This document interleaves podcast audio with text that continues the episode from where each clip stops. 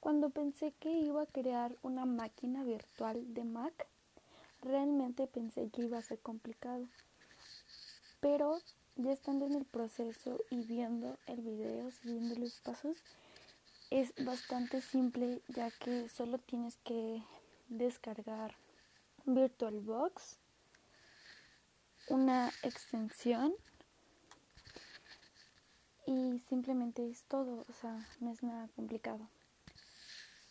Simplemente vas a crear una nueva máquina virtual en el nuevo VirtualBox.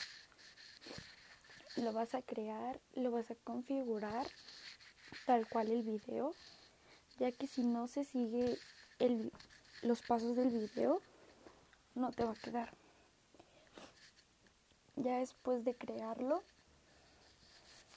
vas a hacer unos cuantos acomodos y,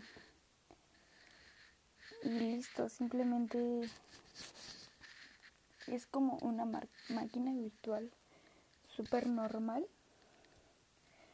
y, y ya después, o sea, de seguir todo el video, ya le das iniciar y automáticamente va a estar todo listo.